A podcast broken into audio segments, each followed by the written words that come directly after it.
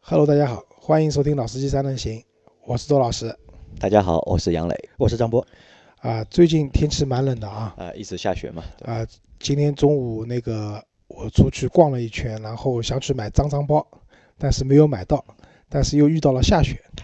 爽，啊。前前两天就上个周末啊，就是下雪下的非常大，你们出门了吗？出门了，哦，我是非常强烈的在外边跑了好几天。呃你是故意要去跑对下雪对吧？对，没你看跑知道过对吧？，在上海嘛，嗯这个车这种路况太难得了，啊我要出去显摆一下我。我也出去了，但我呢遇到两件事情，就是关于这种雪天、冬天温度很低的情况用车，我也想跟小伙伴们分享一下。啊，那第一件事情呢，我们之前也讲，就是遇到这种雨雪天气，尤其路面结冰的话，后驱车是有点小危险的，对，有点累啊，对吧？但是我发现了我那辆车有一个新功能， 什么工叫后轮自适应放弃功能。然后为了把这个功能关闭啊，我费了老大劲了啊你请你说人话好不好？啊，我说听不说懂了哎，啊，说请人你话说就是人话，后轮被扎了，然后漏气了。 自动放弃了，对吧？啊，对，然 后我去补胎，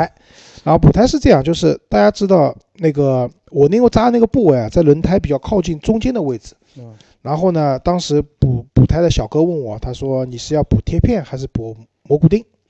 那么本着这个勤俭节约的这种原则，而且又是中间的位置，那我说我补个贴片吧。但是补完贴片以后呢，出现个问题，第二天继续漏气，这是在我以前就是车子补胎生涯中没有遇到过的情况。那我又只能又把车开回了那个补胎的地方，然后他们老板跟我讲是怎么回事，因为这两天太冷了，那个胶水啊对，粘性粘不够粘了不住，所以补贴片的话，就是漏气的概率会很高。那后来我就加了一些钱，然后我也表扬一下那个店很良心的，就让我加了二十块钱，然后又帮我重新补了蘑菇钉。那蘑菇钉补进去以后呢，确实就不漏气了。那如果说在一个气温相对来说比较正常的环境下，轮胎的中间部位被扎破的话，其实补贴片足够了。对，但是遇到这种极端的比较寒冷的天气的话，因为胶水不给力了嘛，那这个时候建议大家，如果轮胎被扎了的话，建议大家补蘑菇钉。啊，在下雪天开车啊，就是其实我也是第一次啊，就是因为上海之前是二零零八年嘛，有过一次一场大雪，大雪，对吧？近十年来也没有大雪了，我也是嗯第一次在大雪天开车。张波之前有没有在大雪天开车的经历？在外非常地多非常非常对多吧？那我们可能是我和周老师这个机会体验的啊、少一点啊对，然后我想讲第二件事情，就这个是完全没想到的一件事情。我那个周六开车就是走高速去那个，就从我们奉贤到上海的那个嘉定，那中间经过了嘉闵高架，再加上那个 G 二的那个高速公路。然后我下了高速以后呢，后来到了就当地的一个停车场，那个要扫描车牌进入嘛，然后我车往那边一停，那个扫描的机器就没有反应。然后保安过来跟我讲，你的前面的车牌已经被挡被雪挡住了都遮挡挡住了。嗯后来我停完车，我下来一看，真的蛮厉害的，因为中间本身我的车就有报警说前雷达故障，就是前雷达被雾遮挡，我就无法使用了。然后我下来一看，是整个车头啊，就是已经包括牌照在内，已经被厚厚的一层雪挡住全了。部遮住了。那当时赶紧就是清理嘛。啊，想想这个也有点后怕啊。一个是因为，万一在路上被警察叔叔拦下来了，违规遮挡号牌，呃，这个事情怎么算，对吧？是违规遮挡号牌，还是因为不知情，对吧？这个完全看当时我觉得执法警察叔叔的心情了。如果心情不好的话，周老师的十二分就没有了，很有可能。一次性搞完。啊，对，那遇到这种情况的话，因为大家知道，就是在高速上面开的话，车速很快嘛。那个雪如果下的比较大的话，因为你车头是一个受力面积很大的一个，对，正好是受风的。对受风的这个面积，雪很有可能把你牌照号码挡掉的。那这种情况，你在高速上停车去清理那是不现实的。但是如果你经过服务区，或者你下了高速以后，一定要留个心眼，赶紧把遮挡住你号牌的这些积雪清除掉，不然的话，嗯、我觉得这 个很麻被烦警察拦下来以后是件很麻烦的事情。对，其实那还这有个还有一点大家要注意啊，就是说在这种大雪天的话，呃，我们一直在说你要清理车上的积雪，第一件要做的事情就是清理号牌。为什么呢？就是你很有可能清理完整车之后，发现这辆车不是你的，所以要先清理号好，牌。先先看一下，对吧？ 啊、这个笑话有点冷啊。 啊，不错，我 觉得。啊、对，好吧，所以这是我想跟大家分享两个，就是在雨雪天，就是下雪的这种天气用车的一些小经验吧。啊，那我也分享一个在上周下雪天的故事给你们听，好吧？我做了一件好事。好事，杨老师一般不做这是好很事，少做好事的意思吗？上周六，因为雪最大的好像是在上周五吧，应该是上周五晚上，周周六五晚上，周五晚对上雪是最大最的大的。周六密也的那个周六也很大而对，且就对是周五嘛，还是在上班嘛，很多小伙伴就可能就是晚上加班啊，会遇到一个什么问题呢？就是打车打不到，啊，对，就没有打不到车回家嘛。然后我的一个小伙伴，就是他大概九点多的时候和我说，啊，十点多吧，应该十点不十一点，他和我说他找不到车回家了。他微信上和我说了一下找不到车回家，然后和我说了一下，那我说你在哪里？他说他在哪里哪里。那我说你叫车回家呀？他说叫不到，滴滴让他排队排两个半小时。那我说要么我来接你吧，那我就去接他了嘛。我到了就是一个轻轨站去接他，然后把他先拖回了我公司，然后和他聊了会儿天，晚上再把他再拖回家。在我去接他那个过程当中，我发现啊，就是马路上很多人都在打车，对，但是打不到车。啊，遇到恶劣天气打车肯定是很困难的一对，件事下情。大雨啊，下大下下雪，所以我在送他回去的路上啊，我又看到马路上有两个人，我就问了他们，我说你们去哪个方向？哦，正好是顺路的一个方向。那我说你上来吧，我把你们都带回去。我是不是应该向客管处举报一下？不，你收钱了嘛？当然不会收钱了啊收了也不也说不收，啊，对，那我觉得杨老师这个高风亮节啊，啊， 这要鼓个掌，要要鼓掌。这个学雷锋对吧？这个是我觉得是什么呢？也是想和大家呼吁一下，如果遇到一些就是天气很极端的情况下面，如果我们有车的人在开在马路上，如果能顺带能带的话，就是可以尽量的就是带一下。这个也是一个就是在紧急情况下面一个就是一个可以做的一个措施吧，我觉得啊，对没错然后当然了，也注意安全啊。啊，注意安全。好在，市区里面可能还好一点。好，那现在言归正传，好吧，聊我们就是这期应该聊的内容。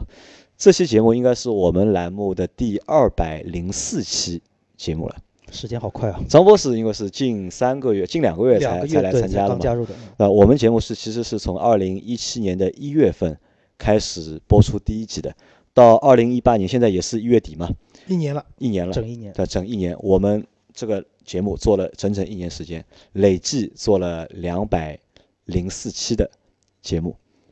其实这个数字我觉得还还蛮多的，还啊，对，之前我跟杨老师聊天的时候也讲到，这个数字就是这个节目的至少总时长，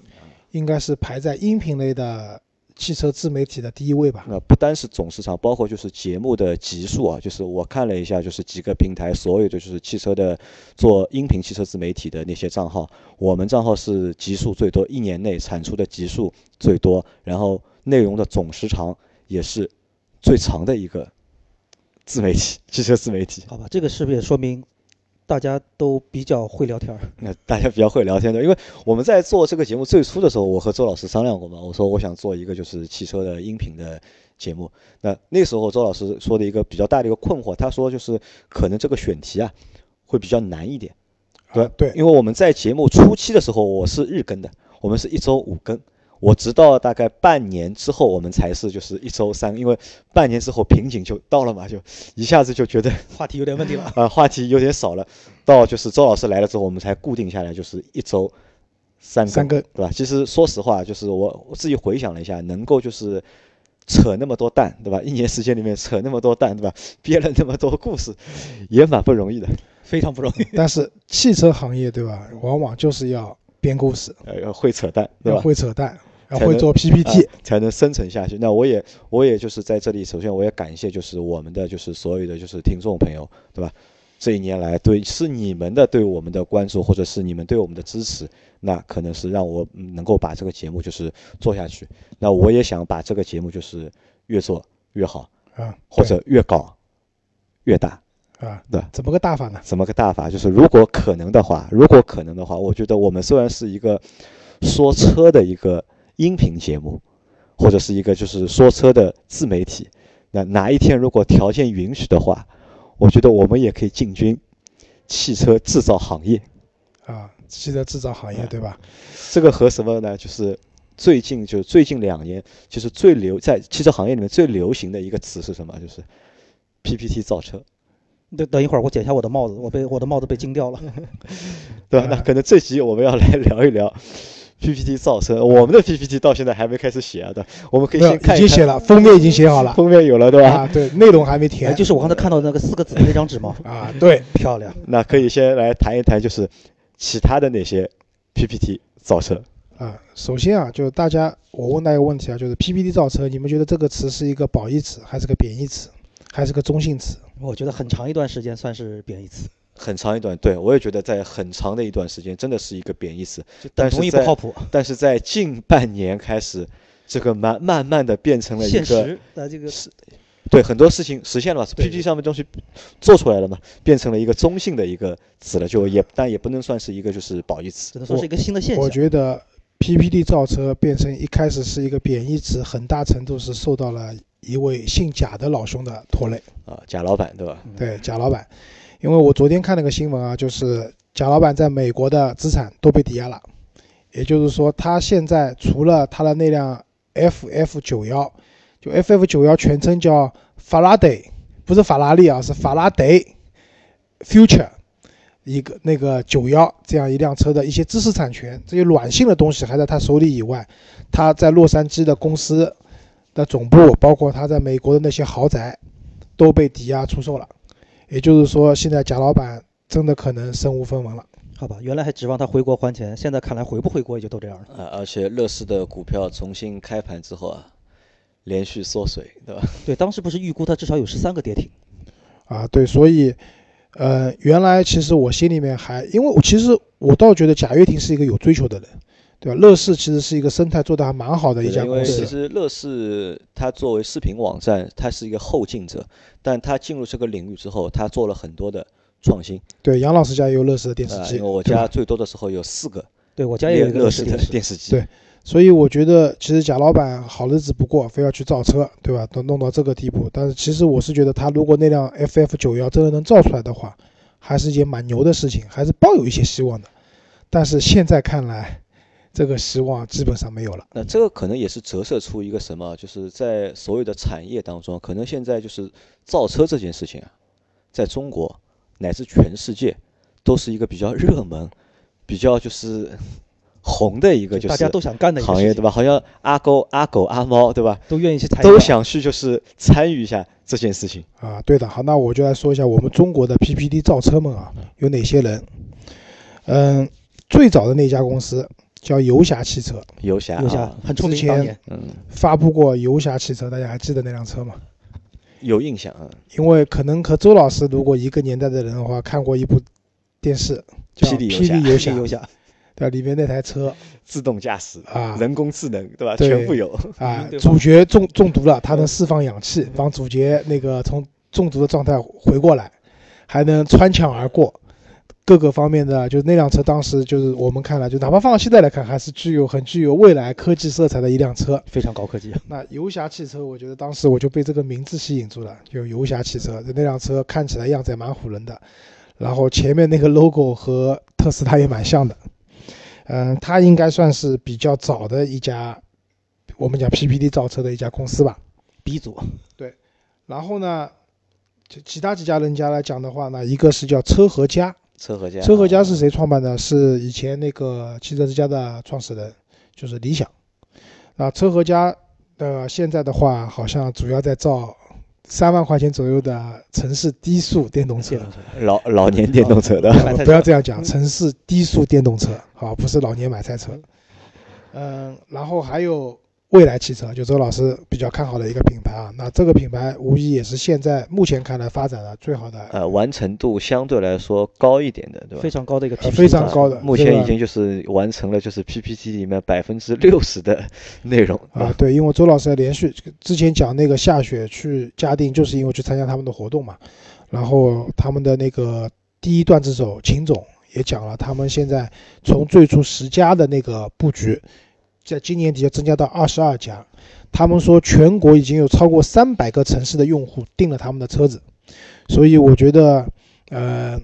段子手应该也没有吹牛吧。在这样的情况下，其实我觉得未来是所有 PPT 造车里面给大家感觉可能未来发展的，至少目前来看发展的比较好的一家。最靠谱的一家。然后有一家叫起点汽车，大家可能没有听过啊。这个起，就是你们能想想它是谁创办的？三六零，就是那个副总裁创办的，因为他们有骑虎嘛，对吧？骑这个叫虎啊起点汽车。还有一家叫小鹏汽车，这个应该听过吧？小鹏没印象。听上小去鹏汽像车的坐话共享单车一样的感是觉。啊， 对啊，呃，是 UC 浏览器对吧？包括腾讯在内的一些互联网的公司去那个做的这样一个汽车。那刚才讲的那个乐视不说了，然后还有一个叫博泰，博泰你们知道吧？博泰我好像听说过。博泰的老板是谁？博泰老板是就是上海有一家还蛮出名的广告公司叫安瑞索斯，啊，哦，想起来安瑞索斯的老板殷老板，他创立了一个叫博泰。那博泰最早做什么呢？他是做那个汽车配套，特别是那个人机交互这一块的。 Internet 上的对对对，上汽的用的那些当时用的什么那什么 iVoca 啊之类的一些号号称比 Siri 还先进的一些软件、一些硬硬件，是博泰做的。然后他们在二零一四年底的时候，就是拉上了沈辉，然后一起准备那个造车了，但是一五年就分家了。 还有一家车，前段时间也蛮火的，有一个超级大的屏幕的一家人家，啊，是那个拜腾汽车啊啊，对，那个拜腾汽车车子里面那个屏超级大啊，对，啊，但是呢，这里就是我要跟大家稍微科普一下，就是车子里面用的这个屏幕啊，它不像我们家用的电视机或者那个显示器，就做到那么大的话，车子里面的耐用性，因为要阳光暴晒，对吧？酷冷震动啊，对对各方面，就是这个屏幕那么大，它其实有可能它的耐用性各方面，它做不到一个这样的级别的，所以大家选这样的车的时候，可能还是要稍微考虑一下这个问题的。啊，再下下去两家车呢，可能就现在已经基本上就没有了，一个叫爱车，一个叫 M M F M C，都是和一些这种孵化，就当年的这种项目孵化的这种公司，基于互联网的这样项目孵化公司做的合作，但现在基本上没有了。所以能看到的就是说 PPT 造车，啊就是我们讲互联网造车，基本上就这些人家。那其实啊，在老周前面说的这些人家里面啊，其实我们可以看到一个共共通点啊，这些人家大多数都是互联网出对身，互联网对，之前都是搞互联网的，然后现在有钱了，想在就是汽车行业就是搞一下，尝试一下。其实不是有钱了，是有想法了，因为他们都是靠天使轮或者 A 轮融资来做这样一件事情的。那讲到投资啊，就这些公司当年的融资都是有些数据的，先不讲。你们觉得一个我当我有一个 PPT 以后，到最后我能有一辆车造出来，我们不讲这辆车是量产的车可以卖的，至少是可以工可程以车要出来，大家试乘试驾和展示的这样的车的话，你们觉得花多少钱？我觉得几十亿肯定要吧，二三十亿肯定逃不掉吧。对我也觉得吧，至少的事情应该是啊。这个钱可能超过你们的想象。还要超过我们二的三十亿都不够嘛。首先一点就是，一个是品牌，对吧？你一个品牌造这样一个车，你的品牌宣传，这是一个很花钱的一个很砸钱的过程。以蔚来为例，他们先做了什么？参加 Formula E，就是电动方程式赛车，对吧？然后他们造了一辆每个创始人一就是主要投创始投资人，包括创始人在内的一人一辆的那个 EP9 EP9 对对，对，那个车很酷炫的，它的那个换电池像那个子弹夹一样的弹出来的，然后换电池，它又创造了纽博格林北环的最高最最快纪的录电动车的记录，可能也是所有车型的最快记录吧。其实，在这个过程中，它车还没造了，对吧？可能我觉得已但经是已经风生水起了，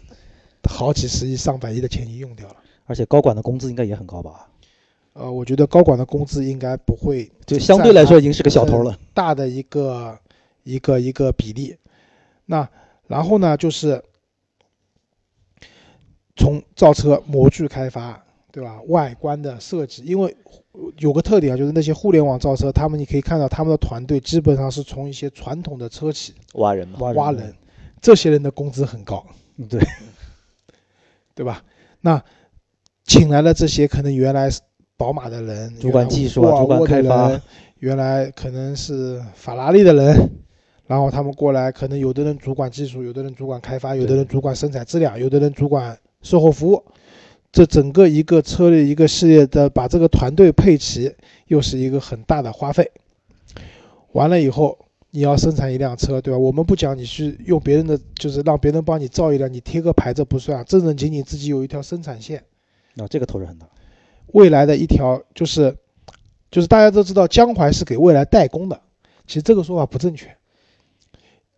用未来内部人员的话讲，就是未来的那条在江淮那条生产线和江淮完全没有关系半毛钱关系因都没为有。江淮有生产许可证啊，只是借个壳。啊，对只是借它的生产许可证而已。对的，就连那块地皮都是未来自己花钱买的。那条生产线全铝合金的这样的车身的一条生产线，那条生产线价值一百亿，好吧，然后还不够啊嗯，还不够，因为我们知道，就是基本上这些 PPT 造车的同志们造的车都是电动车，对对吧？电动车涉及到电池、电动机这两个比较重要的部件，然后这些车基本上都要配上无人驾驶这样的一套先进技硬术件加软件。那么，这又是一个很大的投资。嗯、那个未来就是这个车子，就是它收购了那个，也不叫收购吧，可能是入股了一部分的，就是南京的一个叫宁德时代的一个电池工厂。其实宁德时代大家可能听到比较少，但是在这个圈子里面，就是在现在的这个资本的那个市场里面，宁德时代的火热程度都超过蔚来了。就是是一个很火的、还不错的一家电子公司，入股这样的一家电子公司花了三十亿，而不是买下，只是入股而已，对吧？所以到最后一台车真真正正的放到消费者面前，老周觉得没有两百亿是做不掉、做不到的。两百亿做不了，对吧？那可能这个事情和什么有关？就是汽车工业本身就是一个很庞大的一个，就是对体很大的一系个体系。对，你要从零开始，从零到甚从 PPT 开始的，到一辆车的下限，可能与当中要克服的东西、要做的事情太多了非常非常的多。那这个可能和我们也没有什么太大的关系啊。那我想问大家，就是 PPT 造车这件事情，你们觉得就是好玩啊？这件事情，我们不说它靠谱还是不靠谱，因为产品出来了就是靠谱，对吧？你产品出不来，就他妈就不靠谱。那从这件事情本身来看，你们能看到什么东西？我觉得这个就是汽车的这个历史长河啊，中间出现了一个分支剧情，电动车的分支剧情。因为之前分支剧情的嗯开端是谁？特斯拉。特斯拉，嗯，对啊吧？特斯拉造了一台，也不要一台吧，就造了这样的非常快的电动车。然后虽然它的无人驾驶好像之前又爆出来了，撞了什么消防车，好像对禁止物品物品那个物体的识别能力比较差，但是确实特斯拉好像一下子把电动车，以前我们讲电动车都是在我们眼中都是很低级的，对吧？开不玩具快的，嗯对玩具这样的概念。那特斯拉也可以说是玩具，但是是非常高级的玩具，一下子把这条分支剧情给打开嗯了。那现在我们看到了这些，就是刚才杨磊讲，我们这些互联网造车、PPT 造车，其实就是在走这条汽车发展的一条分支路线，对吧路？线。哎，或周者周或老师觉或得是者说是就是颠覆了就是传统的内燃机车就是造车的这个一个工业的逻辑或者是商业的一因为个逻辑。他们想要切入到传统的行业，也几乎不可能了。哎，但是我倒是有个理解啊，就怎么说，呃，你像我们先撇开汽车啊，说飞机，你像波音啊、麦呃，就是那个空客，他们也是从传统的那种飞机的设计到制造，也开始慢慢变成像现在说，几乎在设计阶段完全是在电脑这个渠道上完成。所以我倒是觉得，是不是 PPT 造车啊，也有可能就是未来的新车型开发，或者说一个新的汽车品牌创立的这么一个。以后会变成一个常态化的这么一个事情。我觉得不会。现在是一个分支剧情大家涌入的阶段，那我觉得这个分支剧情会有两个结果，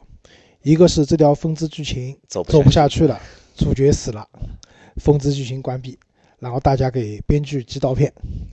还有一种可能就是风之剧情越走越大，越走越大，变成主线剧情了。但活下来的人不会多，对，活下来的人就是到那个时候的大佬。对，可能有三十家人家同时在做，对吧？但是最终活下来可能就有一一家到两家两家，一到两家，但一到两家将会是电动车市场的。霸道了，对，那特斯拉可能是未来能活下来的，就是比较就美国的一家公司。那我们中国应该也会有中国自己的这样的应该厉会害的对公司，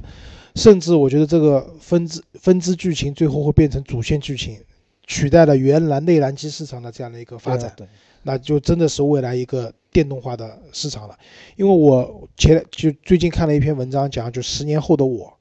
它里面就畅想未来的交通怎么样的。那我觉得十年不一定能做到啊，但是有可能真的是这样的。就是到时候我们讲 L 五级别的自动驾驶已经非常成熟了，就是车辆已经真的不需要人去开了，就跟那个以前我们看那个 I Robot 就机械公敌对吧？里面那个人开车是犯法的，对， 那那个时候你也不需要买车了，你要出门的话，拿出你的手机，甚至都没有手机了，那个时候可能就脑子里面想一想，芯片就运转了，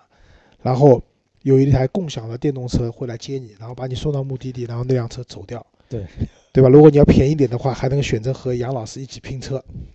啊，这个但是啊，离我们还比较远，对吧？我们要就是拭目以待一直啊、不可对，但是我觉得这有可能真的是未来一个用车的一种一种情况，一种对，情况了。那在这样的情况下，其实现在我们讲的，嗯，其实之前我们讲双积分的时候也讲到，就是双前难敌四手这样一个概念。那其实国家现在是还是很扶持这些新新兴能的源车嘛新能源对车的企业，为什么？因为可能在